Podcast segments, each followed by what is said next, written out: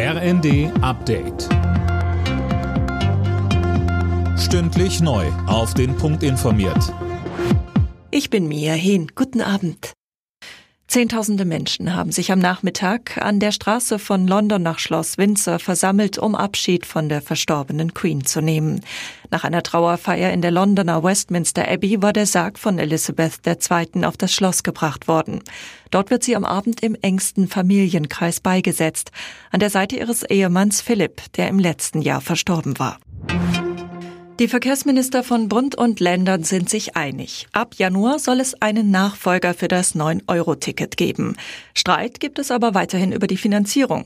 Eine Arbeitsgruppe soll jetzt bis Mitte Oktober eine Lösung finden.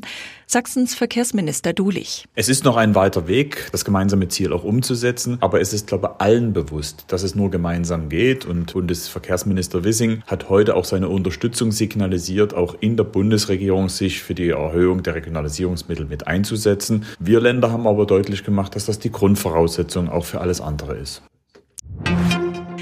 Deutschland liefert der Ukraine vier weitere Panzerhaubitzen. Es handelt sich um gebrauchte Waffen aus Beständen der Bundeswehr. Die Geschütze hätten sich bei Gefechten in der Ukraine mehr als bewährt, sagte Bundesverteidigungsministerin Lamprecht. Der frühere Sportdirektor von Borussia Mönchengladbach, Max Eberl, kehrt in die Bundesliga zurück und heuert bei RB Leipzig an. Der 48-Jährige übernimmt den Posten des Sportgeschäftsführers. Eberl hatte sich seit Anfang des Jahres eine Auszeit genommen. Nun fühlt er sich wieder fit. Alle Nachrichten auf rnd.de